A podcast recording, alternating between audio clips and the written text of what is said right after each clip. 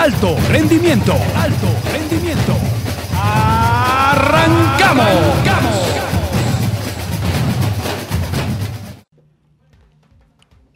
Hola, ¿qué tal? Bienvenidos a esta quinta edición del podcast de alto rendimiento. Mi nombre es Luis Alfredo Lomelí. Gracias por escucharnos. El día de hoy me acompañan aquí en la mesa mis compañeros Eladio Quintero. Eladio, ¿cómo estás? Hola, ¿qué tal? Lomelí, estoy muy contento del espacio, de la oportunidad, listo para hablar de los temas importantes que trataremos el día de hoy. Y también está con nosotros por primera vez aquí en el podcast Joana Barrera. Joana, ¿cómo estás? Hola Luis, muy bien, gracias aquí en mi debut. Espero y todo vaya bien. ¿Qué tal, Yayo? Buenos, buenas tardes. Así es, y pues vamos a, a empezar con los temas. Y el primero en la agenda es la Liga MX, que eh, tuvo jornada doble esta semana.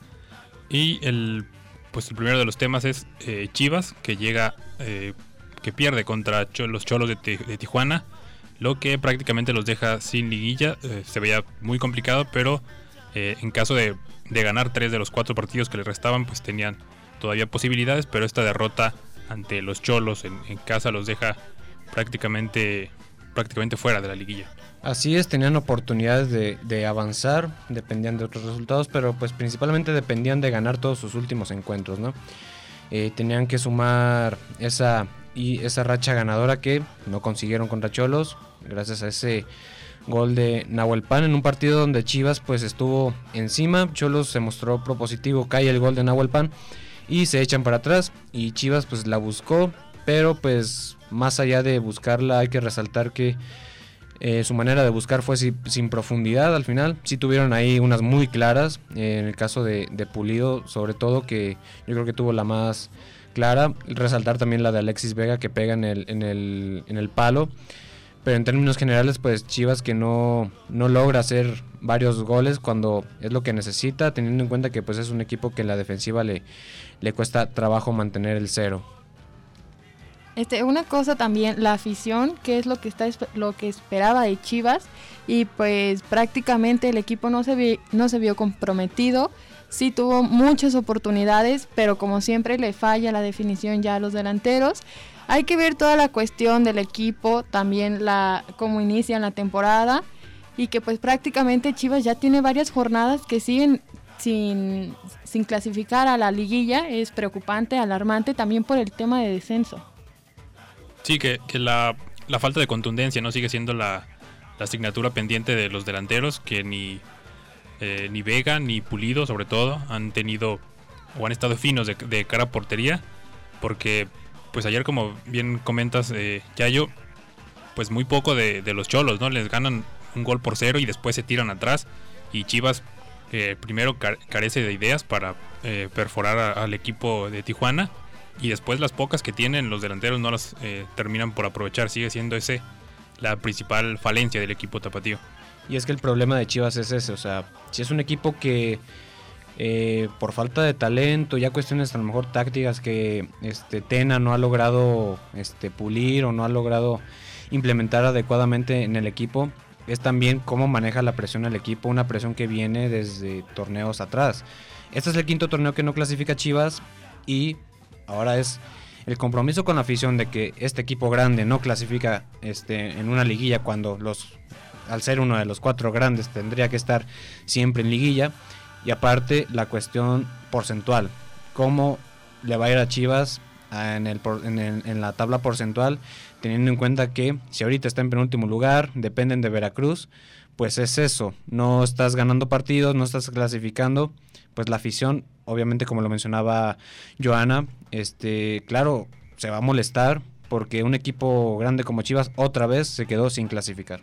Sí, que la, afición está eh, pues ilusionada, ¿no? Con la llegada de, Ricardo Peláez, pero sí, no, no se debe perder el, foco de, del problema de la porcentual, que es algo que todavía eh, sigue acarreando Guadalajara y va a seguir acarreando el siguiente torneo. Y en caso de que descienda a Veracruz, como todo parece indicar, y que no pague eh, los 6 millones que cobra la liga por permanecer en la, en la primera división, o en caso de que sea desafiliado, pues Chivas sería el último lugar de la, de la tabla porcentual para el siguiente para el siguiente torneo luego de dos años y medio de hacer eh, muy mal las cosas.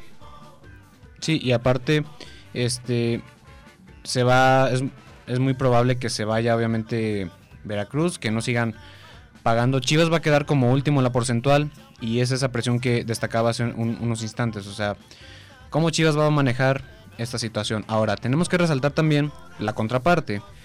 Llega Ricardo Peláez, llega una nueva cara este, al, al cuadrante de, de- de Chivas en, en la dirección, en este caso deportiva. Un tipo que va a influir desde la mentalidad de los jugadores. Sabemos más o menos cómo trabaja Peláez con los futbolistas. Sabemos que es alguien que lo ha demostrado con buenos resultados desde que estaba en América, lo hizo con Cruz Azul. Veremos cómo lo va a hacer ahora con Chivas. Es alguien que en general pues sí, siempre se pone del lado del jugador, es alguien que sabe mo- motivar, tiene una visión muy buena, este, en mi opinión, para hacer compras, para saber este, quién debe llegar al equipo, quién se debe de ir. Y Chivas tiene en este momento pues esa arma que probablemente y ojalá para Chivas pues le sea de mucha utilidad porque el panorama para Chivas es totalmente negro en estos momentos. Sí, este Peláez yo creo que es lo que necesita ya los jugadores de Chivas, alguien que les diga cómo hacer las cosas y que en verdad crean que pueden hacerlas.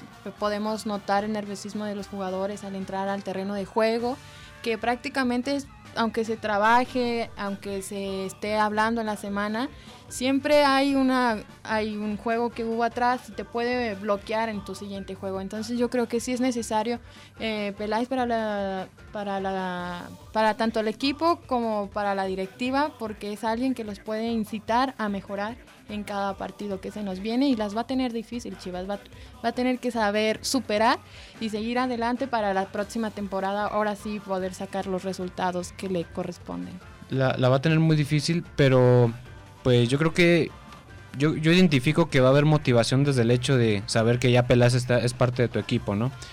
¿Por qué? Porque pues el historial de Peláez lo avala, alguien que regresó de alguna manera al América a su grandeza. Hay que recordar que antes de Peláez el América era un equipo también muy gris, no, no, no estaban consiguiendo grandes cosas, no estaba inmerso en problemas como los de Chivas. Pero pues era un equipo, era ese grande muy apagado, ¿no? Llega Peláez y les da Coca, Champions, les da ligas, este, los hace ganar títulos. Llega a Cruz Azul y sucede lo mismo. A lo mejor con Cruz Azul el palmarés es menor, mucho menor. Pero hay que resaltar cuánto tiempo llevaba Cruz Azul sin llegar a una final. Perdón, sin, sin ganar una final. Y sin embargo, no la ganaron, pero llegan a una final. Ganan una Copa MX. Es eso. Y entendiendo el, el panorama de Cruz Azul, que era un equipo que pues se le, se le había olvidado ya este, ponerse en planos importantes. Llega Pelay y Peláez y lo, lo corrige de alguna manera. Y ahora con Chivas, creo que es una gran apuesta y muy acertada porque el panorama de Chivas, como ya lo mencionábamos, pues está totalmente oscuro. Sí, pero no, no solo depende de, de Peláez, ¿no? No es, digamos, no es el, el Sí, no es único una remedio. varita mágica, obviamente. Sí, y también eh, parte de, de la solución pues tiene que ser reforzar el equipo, ¿no? Con, con jugadores. De los nombres que se mencionan está el caso de eh, Marco Fabián, que acaba de terminar su participación en la MLS con el Filadelfia y a partir de diciembre pues es jugador libre, lo que abre la posibilidad de que regrese ya para su tercera etapa en el Guadalajara. Y otro es eh, también de la MLS el caso de Uriel Antuna, que dicen varios medios que ya está muy, muy cerca de fichar por el Guadalajara. Sí, Uriel Antuna que pues sería yo creo que eh, a diferencia de Marco Fabián pues la mejor apuesta en mi opinión. Porque bueno, Marco Fabián pues viene de en una, un declive futbolístico muy fuerte. Diferentes factores son los que lo rodean. Más allá de eh, los problemas de lesiones, que fue lo que lo sacó, su lesión fuerte en, en la espalda, lo que básicamente determinó que no siguiera en el Frankfurt, en Alemania. Llega al MLS, ya recuperado, pero pues ya no muestra esa lucidez que en alguna vez mostró en Chivas, por ejemplo, sobre todo en su última etapa, donde pues ya se mostraba incluso como un líder en muchos momentos, ¿no? Porque era el mejor jugador, el más talentoso, el que más ofrecía ante el arco rival, etcétera, etcétera, ¿no? Pero pues en el caso de Antuna yo creo que sí sería la primer la primera si se gesta esta primera inclusión al equipo sería una gran apuesta porque Antuna, a pesar de que está en la MLS y podríamos discutir que es una liga inferi- inferior, este, que el nivel igual, si él está luciendo es porque es menor, Aún así yo creo que Antuna pues es un jugador joven y tiene muchas cualidades que ya demostró en selección, las demuestra en su equipo y entendiendo a la Liga MX pues creo que encajaría de manera muy buena. Este, claro, va a depender cómo lo pongan a jugar en Chivas, pero es un jugador joven con mucho talento y eso siempre le viene bien a un equipo.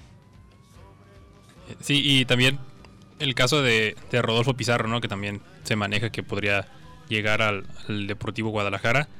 Eh, pues no sé qué tanto o qué tanta posibilidad existe en, eso. Es un jugador que creo su, su techo futbolístico está más para el fútbol de Europa. Y el caso de Monterrey, pues no creo que lo, lo quieran, digamos, vender tan fácilmente a un equipo donde va a ser competencia. No solo es que lo pierde, sino que ahora un rival lo va a tener.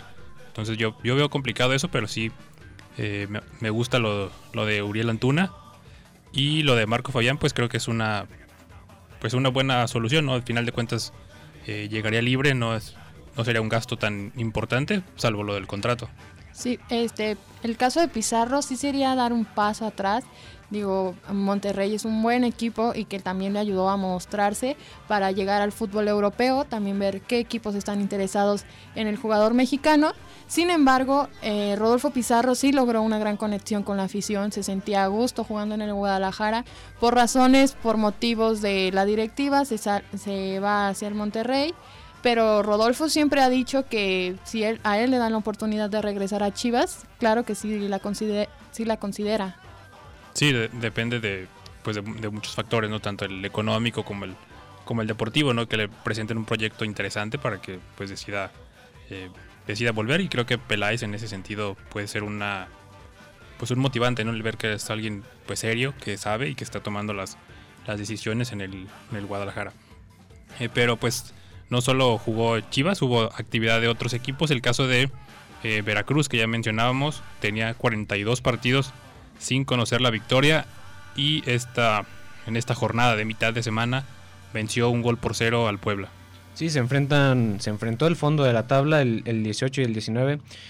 Y Veracruz que pues en este partido, digo, no pudiéramos decir que fue el primer partido que juegan este, de una manera distinta. Yo, este, pero no es así. Este, Veracruz, a pesar de todos sus problemas, siempre mostró ganas y es lógico, ¿no? Buscan pues fortalecer esa dignidad, ¿no? Del, equipo y ahora se fortalece aún más sacando un resultado positivo ante Puebla, en este caso un 1 a 0. En un partido donde, bueno, Veracruz este, no dejó de proponer, claro, se vieron muy, muy, muy evidenciados en su, en su poco nivel defensivo. Este, destacar, por ejemplo, lo de Carlos Salcido, que yo creo que será el, el ejemplo de que, pues, Mm, la solvencia de Veracruz en la defensiva no, no es buena, no tuvo un buen partido Salcido en términos generales porque pues ya le cuesta, ¿no? Ya se ve que le cuesta los recorridos largos, este, incluso la, posición. Es un jugador que en mi opinión yo creo ya, ya debería este, colgar las botas, pero eh, en términos generales pues Veracruz saca este resultado positivo, más allá de las formas, más allá de que Puebla sí estuvo a punto de empatarle en varias ocasiones e incluso ganarle porque fueron varias pues Veracruz gana y esto sería interesante cómo reacciona el equipo conforme avanza la, semana y la siguiente jornada. Veremos si Veracruz esto le sirve pues para buscar ganar más en serio a pesar de los problemas que ya todos conocemos que rodean al tiburón. Bueno, y este, este jornada Veracruz se va a enfrentar al Monterrey tras ganar el partido contra el Puebla. Esperemos si esto le sirva para que dé su mejor cara en el partido. Así es, eh, después de, 42 juegos de, liga consigue una victoria que es, en, en términos generales, la segunda después de la conseguida en Copa eh, ante Alebrijes, dos juegos ganados de forma consecutiva para el Veracruz. Eh, también la primera victoria de Sebastián Jurado como futbolista profesional después de un, de un año ya jugando en el Veracruz. pues fue factor, ¿no? Ayer Jurado, el mejor jugador de, de Veracruz, tapando varias jugadas claras.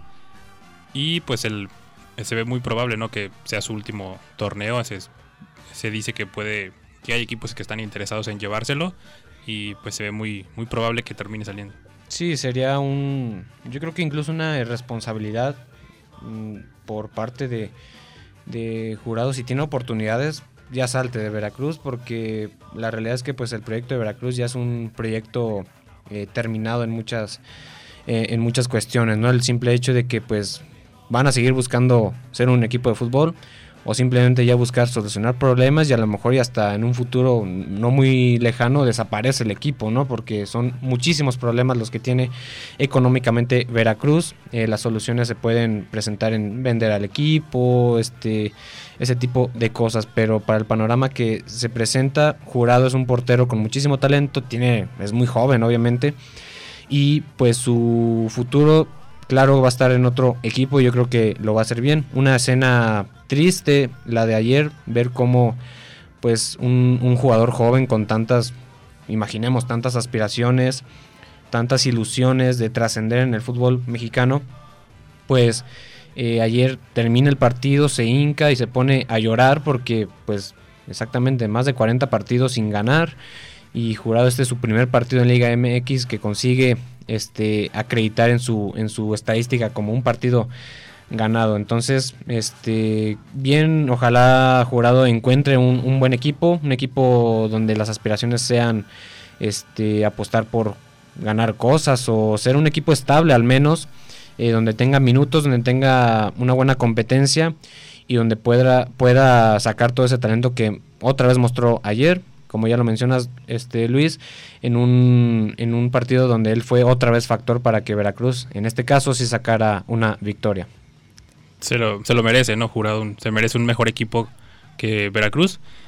Bueno, volviendo al tema del jugador de el portero del Veracruz, Sebastián Jurado, es un es un portero joven y ya hay varios equipos interesados en él, así que pues puertas cerradas no las y difícil no creo que se las vea. Uno de ellos sería el Cruz Azul y otro también muy interesado es los los Tigres del Monterrey también ya han presentado una mm, propuesta para el dueño del, Veracruz por el, por el jugador joven, este, portero. Así es, y pues el, ahí queda el nombre de Casim Richards para la posteridad en la historia del Veracruz, que es el anotador del gol que le da la victoria luego de 44 juegos sin conocerla. En otro de los partidos, Atlas recibió una goleada de parte de los Pumas en lo que eh, pues parece ser la de las últimas llamadas también para los rojinegros y para los universitarios de meterse a la fiesta grande. De momento eh, son 8 y 9 respectivamente. Pumas es el 8 y el Atlas es el, el 9. Ahí son de esos equipos que están peleando los eh, últimos dos lugares junto con Tijuana, Morelia y también posiblemente el Monterrey y el Pachuca. Sí, un partido donde este Atlas, pues después de la expulsión de eh, Santa María, de Anderson Santa María, es donde se ve pues ese, que le afectó fuerte, ¿no? Fue, si no me equivoco, al minuto 51 cuando sale expulsado. Y de ahí en adelante, con el marcador 1 a 1, fue Atlas que se empezó a derrumbar. Y se evidenció claro eh, la afectación este, de, la salida de, Santa María en la defensa porque los centros fueron el delirio de Atlas. Este, por ahí Barrera pudo, este, Pablo Barrera pudo, este, ejercer su posición de, buen centrador, de buen asistidor, algo que hace ya varios partidos no estaba logrando. Y pues consigue Pumas marcar 5 goles, 5 goles a 1 como quedó el marcador, donde Carlos González, Felipe Mora, Nicolás Ferrier, eh, Andrés Siniestra este, fueron los responsables de los goles de Pumas y Camilo Vargas que al minuto este, 94 pues eh, provoca un gol más para Pumas, eh, marcado claro como autogol. Por ahí queda la, la polémica si el de, de, acerca del gol. Hay que recordar que bueno eh, la jugada se gesta después de un otro intento de centro por parte de la por parte de Pumas en el sector derecho y, al momento se le alarga demasiado la, pelota al jugador. Busca centrar, pero la toca, pareciera ya fuera de la cancha, hacia el centro del área. Eh, se revisó el bar, ni siquiera el árbitro acudió a revisar la pantalla, se lo dijeron desde las cabinas del bar. Y pues cae el autogol de que ponía, que finiquitaba eh, la perdición en este caso de, de Atlas, un equipo que venía regular, que venía con grandes aspiraciones a pesar de haber aún este, haber caído contra el primero de la tabla, que era, que, que, era Necaxa. Hoy contra Pumas tenían que buscar el gane, porque ya lo que le resta de la temporada Atlas era mantener victorias. Y el panorama no era tan, tan difícil y sin embargo pues contra Pumas se contradice totalmente. Eh, un marcador muy amplio donde pues Atlas eh, queda tambaleando, está en lugar 9 con 21 puntos y pues veremos si Atlas sabe reaccionar ante esta situación. Ya tenía el octavo lugar, ya se lo rebotó Pumas, veremos qué le sigue a Atlas si logra clasificar o no.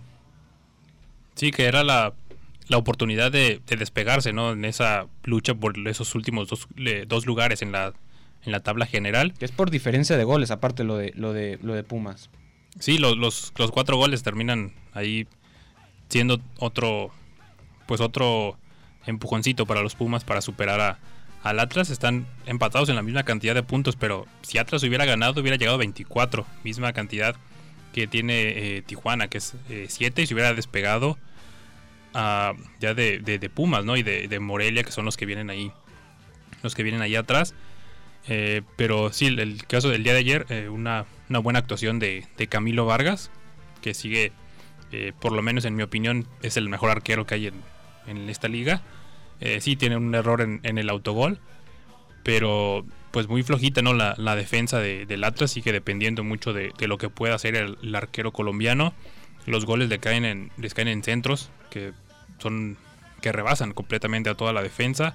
Eh, hay un, un gol eh, por ahí donde el jugador recibe, el jugador de Pumas Siniestra recibe el balón en el área y tiene tiempo de darse una darse la media vuelta para definir. Creo que eh, sigue siendo la defensa el principal problema de, Atlas, que desde la temporada pasada cuando estaba eh, Omar González y, y se, pues, se quejaba ¿no? mucho de la lentitud que tenían los defensas y ahora pues parece que estos nuevos que llegaron no han podido darle solución a, a ese problema en el Atlas.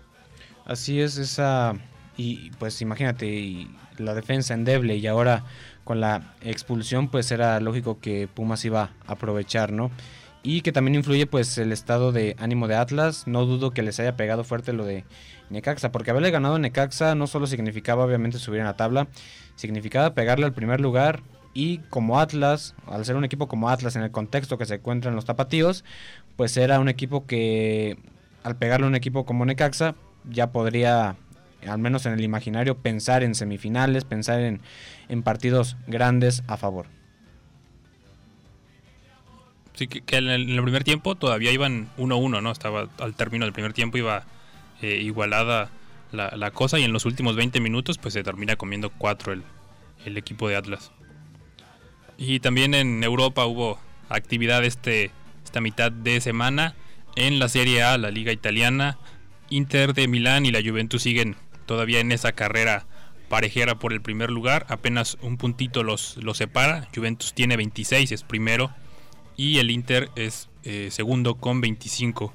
Después viene el Atalanta con 24, eh, pero de momento con 21, perdón. Pero de momento los eh, digamos la pelea por el Scudetto está entre estos dos, Inter y Juventus, que ambos ganaron esta esta mitad de semana.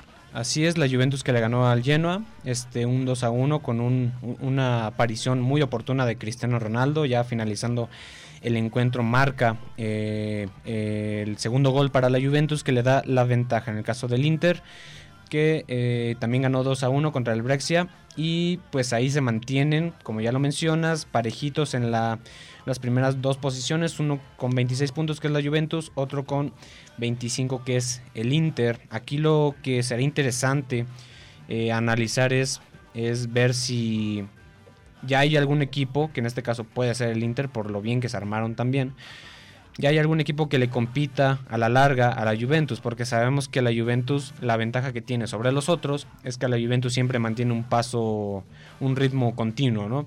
Este, ¿Cuántas veces no, hemos visto al Napoli que en este momento pues es todo lo contrario, digo, no es tanta la brecha de puntos, pero está en sexto lugar. ¿Cuántas veces no los hemos visto que se quedan rezagados porque en las últimas fechas no, no consiguen las rachas ganadoras que necesitan para mantener este, su posición y aspirar a ganar la liga? La Juventus es un equipo muy constante que sabe de rachas ganadoras amplias y que pues en la liga italiana esto se le presenta aún a favor de mayor manera por el hecho de que no, no ha habido algún equipo que le mantenga el paso, ¿no?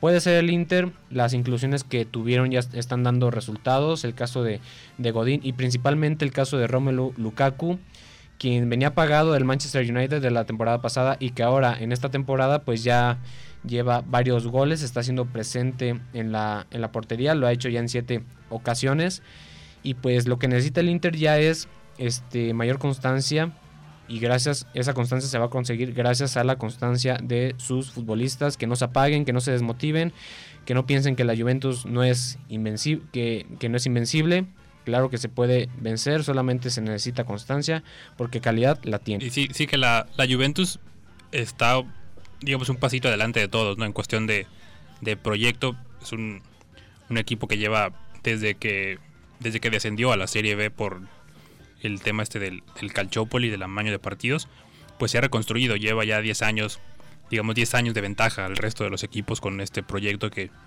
que ha ido de menos a más y que ahora pues tiene su objetivo claro en la, Champions League.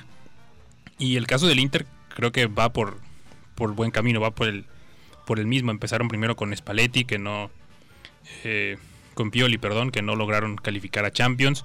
Después llegó eh, Luciano Spalletti y los metió en dos ocasiones, lo volvió un, equipo estable, de ser un equipo que difícilmente se metía a Europa League, los, los clasificó dos veces a Champions, eh, dándole una mayor regularidad y ahora el siguiente pasito era traer un técnico top, el caso de Antonio Conte, me parece lo tienen, y a diferencia de el Napoli de temporadas pasadas, incluso de la Roma mucho antes, que eran los que le peleaban a la Juventus, yo veo a este Inter con una mayor profundidad de plantel. Eh, ya mencionabas el caso de, Lukaku, pero también el, de Lautaro Martínez, que no es un refuerzo como tal porque ya estaba en el equipo, pero ahora ante la salida de Mauro Icardi cada vez ha tenido más minutos, ha tenido eh, un crecimiento, lleva también siete goles, eh, dos asistencias y creo que esa, esa mayor madurez que, puede tener ahora le, sirve al, al, Inter para digamos, darle otra, otra opción, ¿no? Cuando no aparece Lukaku, aparece eh, Lautaro y pues de momento no han extrañado a, Mauro Icardi. Sí, además no hay mucha diferencia entre la Juve y el Inter en cómo han estado jugando últimamente. Han, llevan ocho partidos ganados ambos y pues prácticamente el, eh, la Juve solo lleva uno, un, partido perdido, el, la Juve el Inter solo lleva un partido perdido, la Juve no ha perdido ninguno, pero de todas maneras yo considero que eso le da esperanzas al Inter de poder decir yo te puedo jugar y la verdad que sí se ve prometedor si eh, estos dos, este equipo más el Inter y hay otros equipos también de Italia que nos, de la Serie A, que nos podrían dar una sorpresa, el caso de que es la Roma o también el Napoli, que también ha tenido muy buenas muy buenos muy buenos juegos y las las ha venido haciendo muy bien. O el caso del Atalanta, ¿no? Que es más sorpresivo aún porque, bueno, el Napoli y la Roma, como ya lo mencionaba, pues son equipos que mayormente siempre han estado bajito de la Juve. El Atalanta que pues está en Champions League y que aún esta temporada ya arrancó, está arrancando de buena manera. Tiene 21 puntos en tercer lugar, una diferencia de 4 puntos que del segundo que es el Inter. Entonces, eh, lo, ideal es que pues la, la Serie A ya se, ya se, pues, se pueda consolidar como una liga más competitiva como lo llegó a ser en algún momento cuando el Milan y el Inter pues eran eh, estaban al nivel de la Juventus. Ahora ha habido una hegemonía en, en, en, quién gana la liga, en quién es el mejor, quién tiene los mejores jugadores, que es la Juventus. Pero pues el Inter eh, va por buen camino, como ya se hizo mención, va por buen camino, tiene jugadores, eh, tiene un Lautaro Martínez que está despegando muy fuerte que está cubriendo de alguna manera pues bien el vacío que dejó Mauro Icardi que llegó a ser quien llegó a ser referente. Eh, también tuvo la inclusión de varios jugadores muy buenos con mucha experiencia este mucho talento. Solo que también pues tenemos que determinar qué busca cada cada equipo. La Juve definitivamente busca más una Champions League. El Inter que definitivamente y tendría que hacerlo, creo yo, buscar primero ya este, resaltar como lo llegó a hacer en algún momento en la propia Serie A. Sí, así es, eh, eh, paso a pasito, como dice la, canción.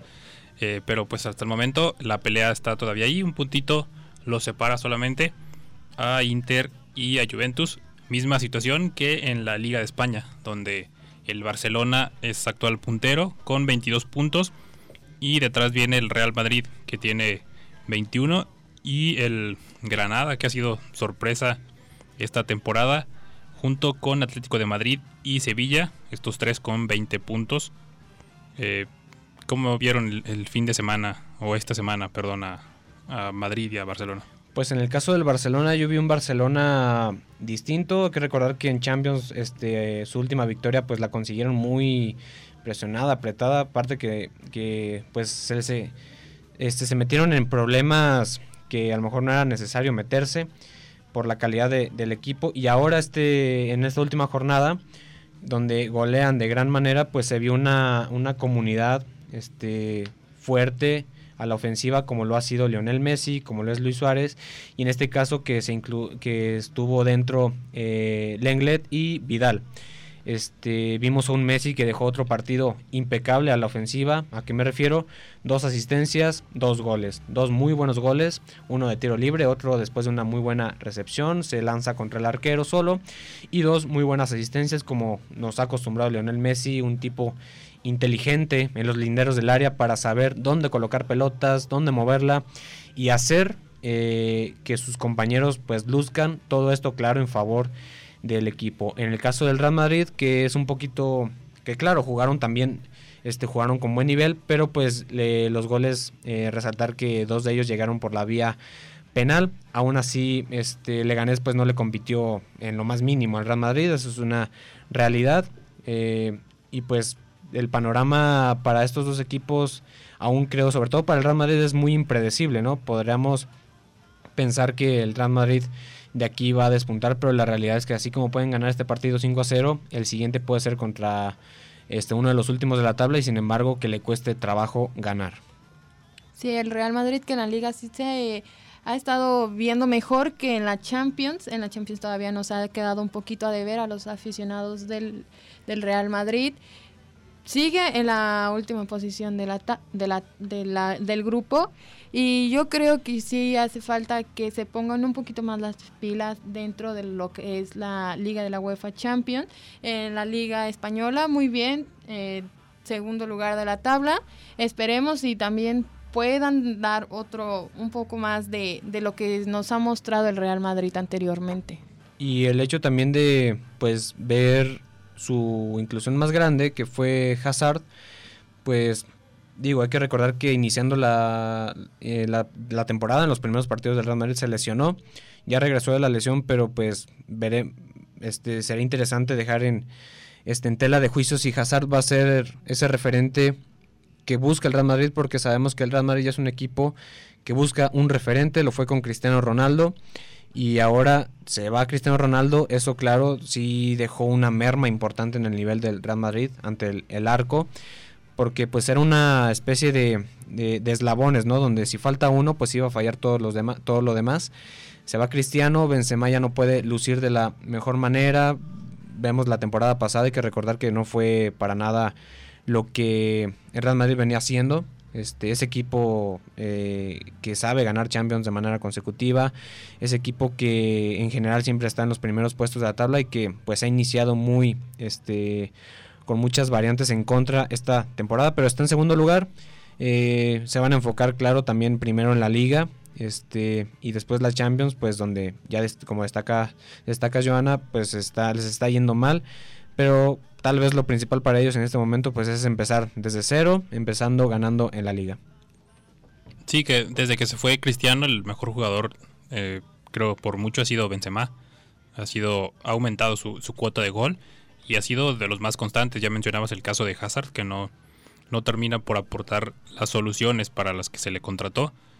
Y eh, bueno, en la Champions, como bien comentas, pues todavía eh, son actualmente segundos de, de su grupo. Eh, se han logrado recuperar. Y en la liga, pues ahora una, una, goleada, ¿no? Ganaron por, por goleada, son segundos. Y después de tres años ganando la Champions de forma consecutiva, creo que pues ya le, le deben traer ganas a, a la liga, ¿no? a, la, a, la, Liga de España, después del dominio también que ha tenido su, su rival, el Barcelona. pues pasando a a otros temas, se está jugando en estos momentos en Brasil el Campeonato Mundial Sub-17. Eh, hay que recordar el formato, bueno, califican los mejores terceros lugares. Eh, es un, digamos, hay, muchas posibilidades ¿no? de, calificar, hay que ser muy malo para quedarse fuera. Y pues de momento el primer partido de México eh, fue un, un amargo 0-0 ante Paraguay. Sí, un amargo 0-0, un partido muy trabado, muy duro. Este, destacar que pues México incluso tuvo un, un, expulsado que fue Pisuto. Este, un partido donde pues no, no se mostró una selección mexicana como ya nos han acostumbrado, ¿no? Sabemos que los mundiales sub-17 para México este, son un buen punto de despegue, eh, al menos en, en la ilusión porque en general pues México tiene un gran historial este, al jugar los mundiales sub-17, hay que recordar el de Perú 2005, este, hay que recordar el que se jugó aquí en México en 2011, este, también hay que recordar este, posterior a ese cuando se pierde contra Nigeria en aquella final de mundial, entonces México, un equipo con muchísima experiencia en los mundiales, en el sentido de que sabemos este, enviar jugadores se sabe enviar jugadores capaces, con ganas, pero pues no se vio eso reflejado en gran manera contra Paraguay en, esta, en este su debut en este Mundial en Brasil. Pues sí, a esperar que México tenga una buena participación como estamos acostumbrados a esperar de los chicos de la sub-17 y pues bueno, un mundial que se un poco con más competencia. Brasil viene bien, eh, la selección de España también es muy, ha tenido muy buenos partidos. Y pues prácticamente también ver qué tan qué tanto puede mostrarnos México en los en sus juegos ahorita de, en su fase de grupos. Sí, que una de las eh, tiene varias ausencias, ¿no? La, la, selección mexicana. El caso de Diego Abreu, que es hijo de, de Loco Abreu. El loco el, loquito, es eh, jugador de seleccionable, él nació acá en México y pues no, no pasó el, corte. El caso de Marcelo Flores también que está en el Arsenal y que no, no, llegó a la, a la, lista, final. Y el caso de eh, Teun eh, Wilke, perdón por mi holandés, es eh, hijo de holandeses, nacido en, acá en, México y que pues ha sido convocado en varias ocasiones, pero pues no, no pasó el corte final. Actualmente está en la eh, sub-19 del Erembe, de la liga holandesa, y es una de, digamos, de las grandes ausencias que tiene la selección mexicana. Y dentro de las eh, figuras a seguir del combinado tricolor para este torneo, está el caso de Efraín Álvarez, que es jugador del Galaxy, un jugador que el propio Zlatan Ibrahimovic ya ha hablado buenas cosas de él. Y de, ya mencionabas, Eugenio Pisuto, que es el, capitán jugador del el Pachuca. Así es. Eh, y son jugadores que pues en general, eh, como en cada edición de los mundiales, pues llegan con un cartel interesante, donde pues tienen una proyección amplia, ¿no? Eh, ya veremos, es aún muy pronto para, creo yo, para determinar si México va a clasificar hasta la siguiente fase, porque como ya hacíamos mención, pues en el partido contra Paraguay, pues está difícil, ¿no? No, no hubo una, una gran propuesta futbolística.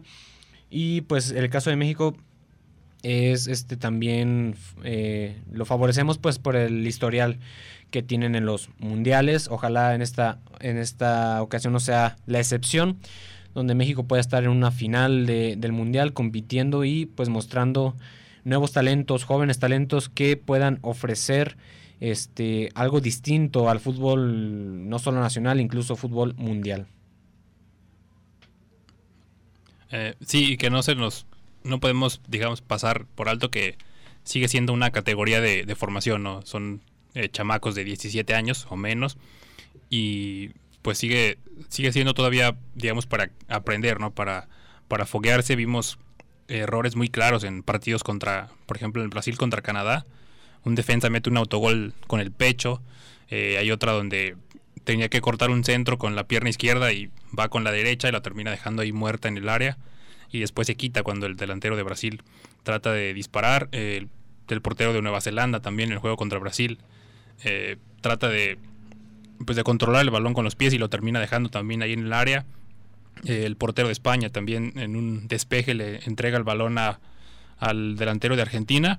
Eh, creo que hay que no perder de vista eso, ¿no? Que son, son chamacos que están formando todavía, que no son futbolistas ya completamente hechos. Y pues no, digamos, no ensañarnos, ¿no? En las, en las críticas que puedan venir por ahí.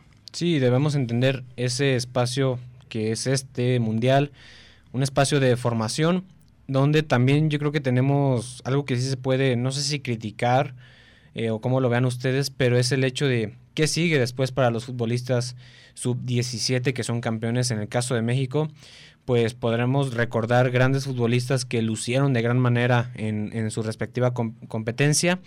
Pero ¿qué sucedió después con ellos? En el caso de, de México sub-17 de la 2005 en Perú, pues cuántos jugadores fueron más allá y que proyectaban para un plano eh, internacional, cuántos lo lograron. Destacamos, ok, a Giovanni Dos Santos, a Carlos Vela, ¿no? Sobre todo Carlos Vela. Este, pero para la apuesta que era ese México, pues creo yo que se queda corto. Ahora vamos con México del 2011. Este, aquí nos familiarizamos un poquito más porque es más reciente. Y es el hecho de que, bueno, en aquel entonces jugadores como Giovanni Casillas, como Carlos Fierro, que eran jugadores de Chivas, pues hoy, siendo sinceros, pues no han tenido las carreras que prometían en ese momento, es una realidad.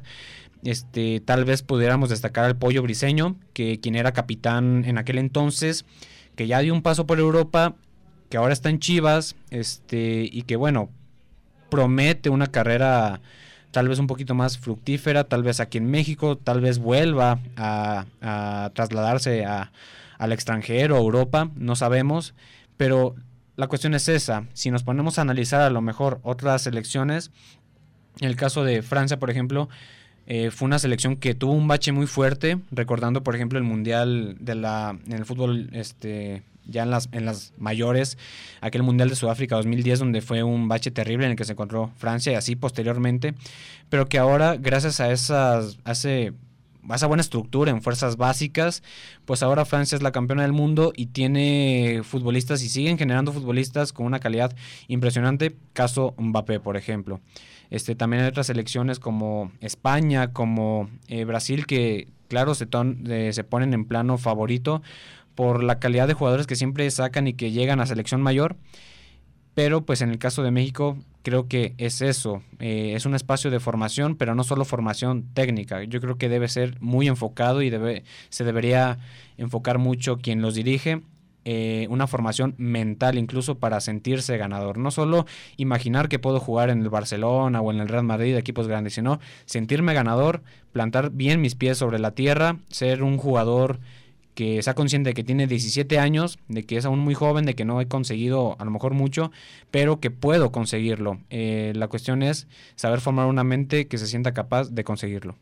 Sí, es eso, que no hay un seguimiento a los jugadores, que debería haberlo para evitar los problemas como fue el de Carlos Fierro, un jugador joven también que se mostró mucho en, en, a edad temprana, pero después no hay un interés de parte de, las mismas, del mismo fútbol mexicano, no hay un interés por seguir tratando a los jóvenes, seguir formándolos y prefieren traer jugadores que ya están muy preparados a comparación de otras selecciones que sí siguen metiéndole más, más sí siguen fomentándoles más el fútbol a estos a estos jóvenes futbolistas de 17 años. Pero creo que eso va también más provocado porque, por ejemplo, a Carlos Fierro se le dio mucha oportunidad en Chivas y sin embargo siempre fue un jugador que pues mm, nunca encontró una posición.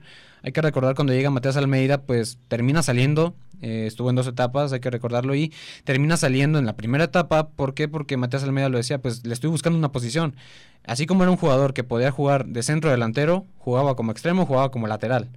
O sea, sí, tiene habilidades que pues este, lo proyectan en esas posiciones. Es un jugador rápido, puede desmarcarse fácilmente, quitarse jugadores de encima, pero no termina de cuajar, por decirlo de alguna manera. Entonces, en este caso, sería interesante que ver qué pasa después de este mundial. Si los jugadores que vienen con un cartel importante, como jugadores promesa fuerte, se logren consolidar a nivel club y claro en un futuro y por el bien de, del fútbol de México en la selección mayor. Que la, la cosa es que no, no somos una liga que, o no, México no es un fútbol que forme jugadores, ¿no? El caso de Brasil, por ejemplo, mandaron 45 jugadores a, al fútbol de Europa este verano y mexicano solamente fue uno, que fue Edson Álvarez. Eh, sigue siendo una, una, asignatura pendiente trabajar, eh, como lo decía Yayo, más en la parte personal, ¿no? En formar una persona antes que formar a un eh, deportista, porque pues entonces si no hay una buena persona, pues también se pierde el ser un buen, un buen futbolista, un buen eh, deportista. Y ya nada más para, para cerrar, ¿quién ven como favorito para este mundial? Pues yo me iría por selecciones como Brasil o me iría por Francia. Yo creo que serían los, los, los titanes más, más fuertes en este mundial.